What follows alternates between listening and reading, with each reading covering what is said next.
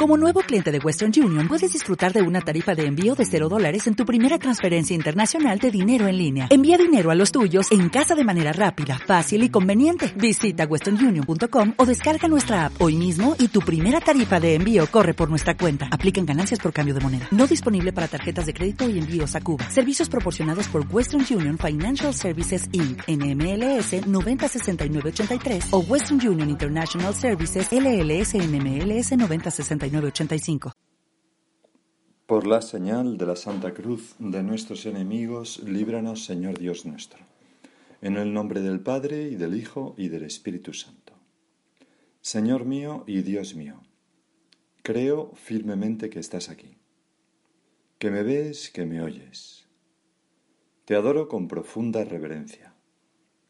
Te pido perdón de mis pecados y gracia para hacer con fruto este rato de oración. Madre mía Inmaculada, San José, mi Padre y Señor, Ángel de mi guarda, interceded por mí. Seguimos acompañando a Jesús, María y José en estas historias de familia que Lucas recoge en su Evangelio. Después del nacimiento de Jesús, a los ocho días le circuncidaron y pusieron el nombre que el ángel les ordenó, Jesús. Esto se haría pues probablemente allí, en el mismo portal de Belén. A los cuarenta, o quizás en la sinagoga de Belén.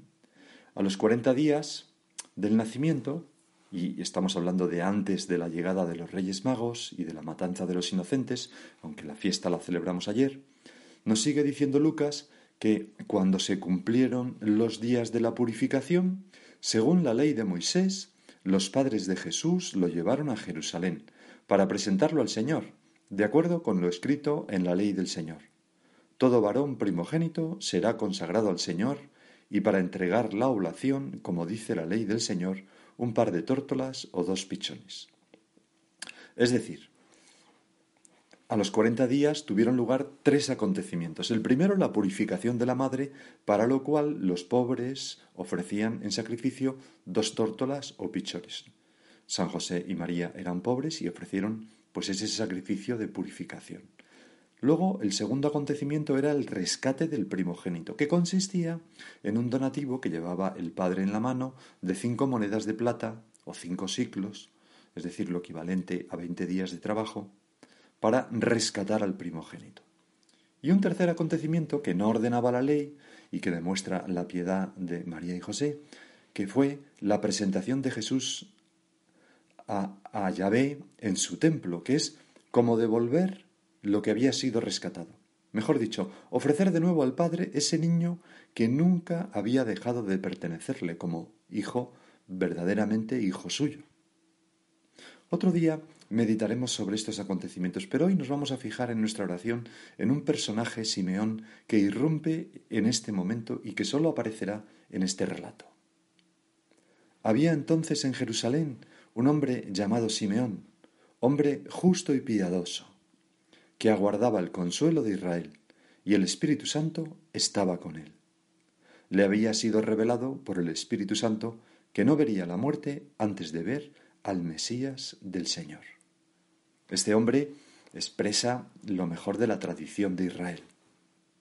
Como explica Benedicto XVI, Simeón es definido como justo, al igual que San José, es decir, que vivía en y de la palabra de Dios, que se había convertido en la voluntad para él. En segundo lugar, se nos dice que era piadoso. Con esto se quiere decir que vivía en una íntima apertura personal hacia Dios. Era, por tanto, un hombre espiritual, como nos gustaría ser a cada uno de nosotros, como intentamos ser, Señor, con estos ratos de oración diarios, ir transformándonos en hombres espirituales, como dice San Pablo, como fruto de la oración. Y en tercer lugar, se nos dice que aguardaba el consuelo de Israel, es decir, que vivía orientado hacia lo que había de venir. Era, por tanto, un hombre que esperaba la llegada del Consolador con mayúscula, el Espíritu Santo. De hecho, el Espíritu Santo estaba en él. Simeón era un anciano, sí, pero con el alma joven. Dice ese escritor, Fulton Sheen, que Simeón era como un centinela que Dios hubiera puesto para vigilar la aparición de la luz, y la vio y la anunció. Ya puedo irme en paz de este mundo, porque mis ojos han visto la salvación. Simeón no miraba atrás a su larga vida, sino hacia adelante, a lo porvenir, al futuro, no sólo de su pueblo, sino de todas las naciones de la tierra. Señor, que yo siempre sea así, un centinela del mañana, como decía San Juan Pablo II, un hombre, una mujer lleno de esperanza, convencido de que lo mejor de mi vida está por venir, convencido de que lo mejor aún puede ocurrir, convencido de que puedo alcanzar pues esas, esa santidad que tú quieres para mí. Y esto a pesar de los años, cuando vemos que va pasando el tiempo y seguimos igual de zoquetes, igual de adoquines, pues con esperanza en lo que tiene que venir. Dice José Luis Martín Descalzo que no hay, desgraciadamente, muchos ancianos así. Los más se jubilan de la vida mucho antes de que les jubilen de sus empleos. Otros, cuando les jubila la sociedad, se arrinconan en el resentimiento y la amargura y se dedican a no dejar vivir a un mundo que no les permite seguir siendo los amos. Qué pena cuando en vez de un anciano maravilloso o una anciana maravillosa, simpática, tiernos, afectuosos, se ve una mujer o un hombre cascarrabias. Qué pena, ¿no? Pero sigue diciendo este escritor, hay también ancianos en los que la alegría se enciende al final de su vida como una estrella, y Simeón era uno de ellos. Nuestro siglo ha tenido la fortuna de conocer algunos de estos grandes, magníficos ancianos. Un Juan XXIII, San Juan XXIII, que se encendió cuando la vida parecía que había concluido para él. Podría ser una especie de Simeón moderno, ¿verdad? Ese Papa Santo que luego convocó el Concilio Vaticano II, etc. O el propio Papa Benedicto XVI, que ya pensaba que se iba a jubilar y de repente fue nombrado Papa, o, elegido Papa en el cónclave, o el Papa Francisco, que de una manera similar, ya con una edad avanzada. Pero solo se enciende la luz para quien la ha buscado mucho. Simeón llevaba muchos años buscándola. Había envejecido en la espera, pero no había perdido la seguridad de que la encontraría. Y nosotros hemos de ser así, porque se nos dice que Simeón, día tras día iba al templo Sabía que no se moriría sin ver al deseado.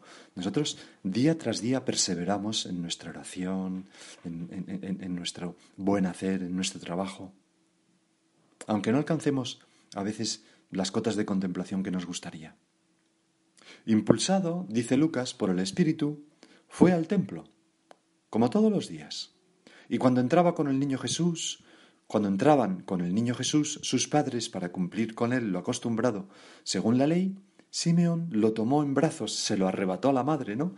Y bendijo a Dios mientras subía en alto y, eh, al niño mirándolo con sus ojos llorosos, diciendo, Ahora, Señor, según tu promesa, puedes dejar a tu siervo irse en paz, porque mis ojos han visto a tu Salvador, a quien has presentado ante todos los pueblos, luz para alumbrar a las naciones y gloria de tu pueblo Israel, y luz para mis ojos podría haber añadido y su padre y su madre estaban admirados por lo que se decía del niño. O sea, que el corazón de Simeón se llenó de júbilo y entonó ese canto, el Nunc Dimitis, un cántico profético en el que cita dos expresiones de Isaías tomadas del primer y del segundo canto del siervo del Señor, que son Han visto a tu Salvador y Luz para alumbrar a las naciones, respectivamente. Y este cántico de Simeón supuso una revelación para nuestra madre, para María y para José, porque Gabriel solo había hablado de la casa de Jacob, los ángeles de Belén, de paz a los hombres que ama el Señor, que para un judío era pues los elegidos como pueblo, pueblo de Yahvé.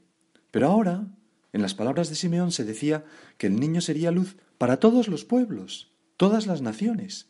Y por eso San José y María se admiran y el corazón de ambos pues estallaría de alegría. Qué bonito este personaje Simeón que encuentra su felicidad y anuncia una cosa tan bonita a María y a José cuando ya es un anciano. Mm, hay un capítulo de un libro reciente de Fernando Cáriz, actual prelado del Opus Dei, que se llama A la luz del Evangelio, el libro, y el capítulo El amor no se jubila, donde dice unas cosas preciosas de Simeón. Primero, hace notar que fue precisamente, junto con los ángeles y los pastores, los primeros que anunciaron al mundo, el primero que anunció al mundo el nacimiento del Salvador. Fue Simeón. Y recuerda cómo, con motivo de un cumpleaños suyo, San José María comentaba que estaba siempre comenzando, porque los años no dan la sabiduría ni la santidad. Aunque pase el tiempo, Jesús quiere que sigamos creciendo porque la meta es la identificación con Él. Y a lo largo de una vida larga, pues hay que ir echando ramas nuevas en esa hoguera del amor a Dios, porque no podemos jubilarnos pues del amor a Dios y la fidelidad nunca es disecada o en conserva. Día a día hay que seguir siendo fiel. Y entonces leo lo que dice Fernando Cáriz, que es muy bonito. Las personas mayores son una fuerza, un activo con el que cuentan, con el que cuentan la Iglesia y la sociedad. Con su testimonio humano, la memoria de sus vidas y su larga experiencia de trato personal con Dios constituyen piedras vivas, fundamentos donde pueden asentarse las nuevas generaciones a las que a veces faltan modelos asequibles. Así era Simeón. San Pablo aconsejaba a Tito que los ancianos sean sobrios, dignos, prudentes, fuertes en la fe, en la caridad y en la paciencia. Los mayores comunican en la vida cotidiana más frecuentemente con gestos que con palabras, dejándose cuidar con humildad en sus límites y enfermedades, con la sonrisa ante el dolor, evitando las quejas, agradeciendo los servicios y prestando otros, sin ocultar que rezan y confían en Dios. Así era Simeón. Ver rezar el rosario a una persona mayor que pasa tiempo sola es una imagen que puede quedar en el corazón de alguien para toda la vida. Ellos nos enseñan que el amor no entiende de jubilación. Me viene ahora, Señor, a la cabeza aquella imagen del Papa San Juan Pablo II tan mayor, pero que seguía con esfuerzo rezando y adorándote delante de la Eucaristía. El amor no se jubila, nunca. Esto es lo que nos enseña este anciano que al final de sus días vio la luz de las naciones, tuvo la alegría de tener en sus brazos al Hijo de Dios, al Mesías esperado. Y quizás tú y yo también, en algún momento de nuestra vida, tenemos que vivir de esperanza, sabiendo que todavía no, pero será, cuando Dios quiera. Señor, aumentanos la esperanza, esa virtud tan bonita.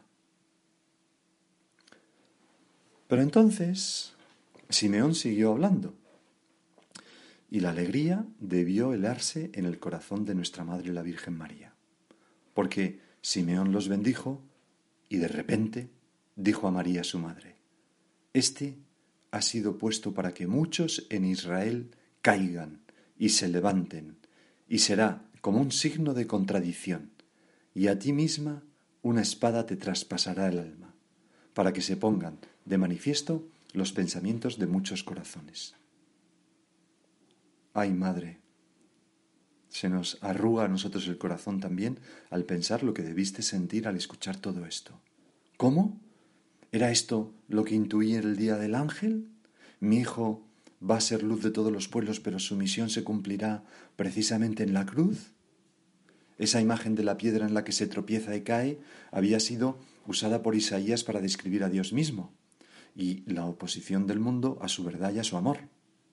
Y cuando compara a Jesús con esa piedra mm, puesta para que muchos en Israel caigan, está diciendo dos cosas. Por una parte que Jesús es Dios y por otra parte que esa misma resistencia de la mentira, el egoísmo y la soberbia del hombre se opondrán con todas sus fuerzas a su Hijo. Y ella misma, siempre tan íntimamente unida a su Hijo, sufriría la oposición a su Hijo en su corazón como si fuera una oposición a ella misma. Y por eso la profecía de Simeón, una espada te traspasará el alma, se refiere precisamente porque antes traspasará el costado de Cristo, las manos de Cristo, cruzarán con latigazos las espaldas de Cristo. Señor, qué crueldad, porque Una tristeza esperada a 30 años son 30 años de tristeza. La Virgen ya nunca podría contemplar totalmente serena como hasta entonces a su niño. Siempre ese porvenir cruel y sombrío eh, amenazaría en el horizonte, pesaría en su alma, aunque de fondo estuviera abandonada en la voluntad de Yahvé y estuviera contenta en sus manos. Es inseparable de la vida de los hombres la cruz. Es inseparable. Pero me quería fijar en una cosa que dice Benedicto XVI muy bonito al fijarse en esto. Y es que de María podemos aprender la verdadera compasión, libre de sentimentalismo alguno, acogiendo el dolor ajeno como sufrimiento propio. En el caso de María, el dolor mm, por aquellos que van a tropezar, pero sobre todo por su propio hijo. En los padres de la Iglesia, sigue diciendo Benedicto XVI, se consideraba la insensibilidad, la indiferencia ante el dolor ajeno como algo típico del paganismo. Y tú y yo, por tanto, si, si, no somos compasivos, si somos indiferentes ante el sufrimiento de la gente, ahora estos días de Navidad, las noticias que nos pueden llegar de una persona que está enferma o una persona que está sufriendo una crisis tremenda, nos tiene que, nos tiene que pesar en el corazón, nos tiene que traspasar el corazón. Señor, déjanos traspasar como nuestra madre el corazón por los dolores de los demás. Simeón le dijo a nuestra madre, una espada te traspasará el alma. ¿Qué hubiera dicho de nosotros? Eh, el agua te caerá, te caerá encima como, como, como si no pudiera calarte. A lo mejor, ¿no? Sería tristísimo. Sigue diciendo el Papa. La fe, Benedicto XVI, la fe cristiana opone a esta insensibilidad el Dios que sufre con los hombres y así nos atrae a la compasión. La Mater Dolorosa, que ya empezó en este momento con Simeón, la Madre con la espada en el corazón, es el prototipo de este sentimiento de fondo de la fe cristiana. ¿Cómo andamos tú y yo de compasión ante los sufrimientos de los demás? ¿Cómo andamos de compasión ante los defectos y pecados de los demás? Que en vez de enfadarnos nos tienen que llenar de tristeza y de pena y movernos a rezar por ellos.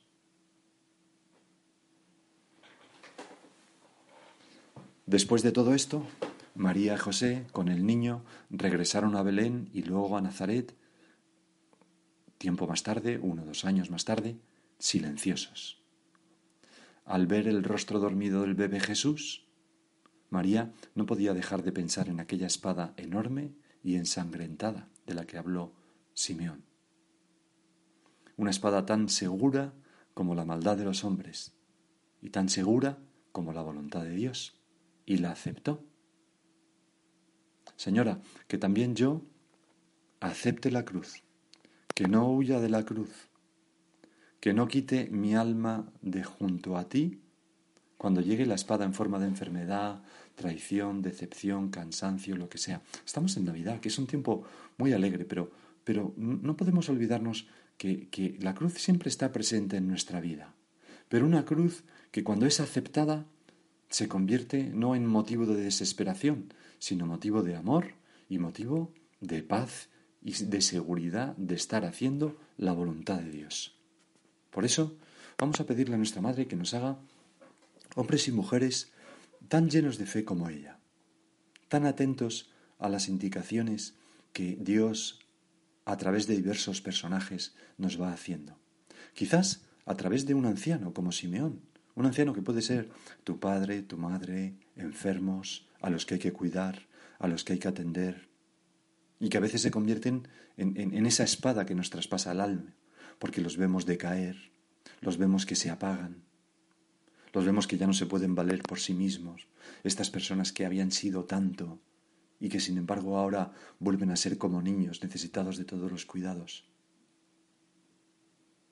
En fin, vamos a pensar todas estas cosas en el día de hoy.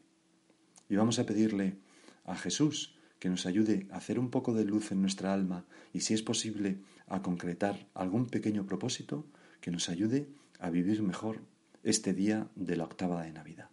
Y ahora sigue tú por tu cuenta.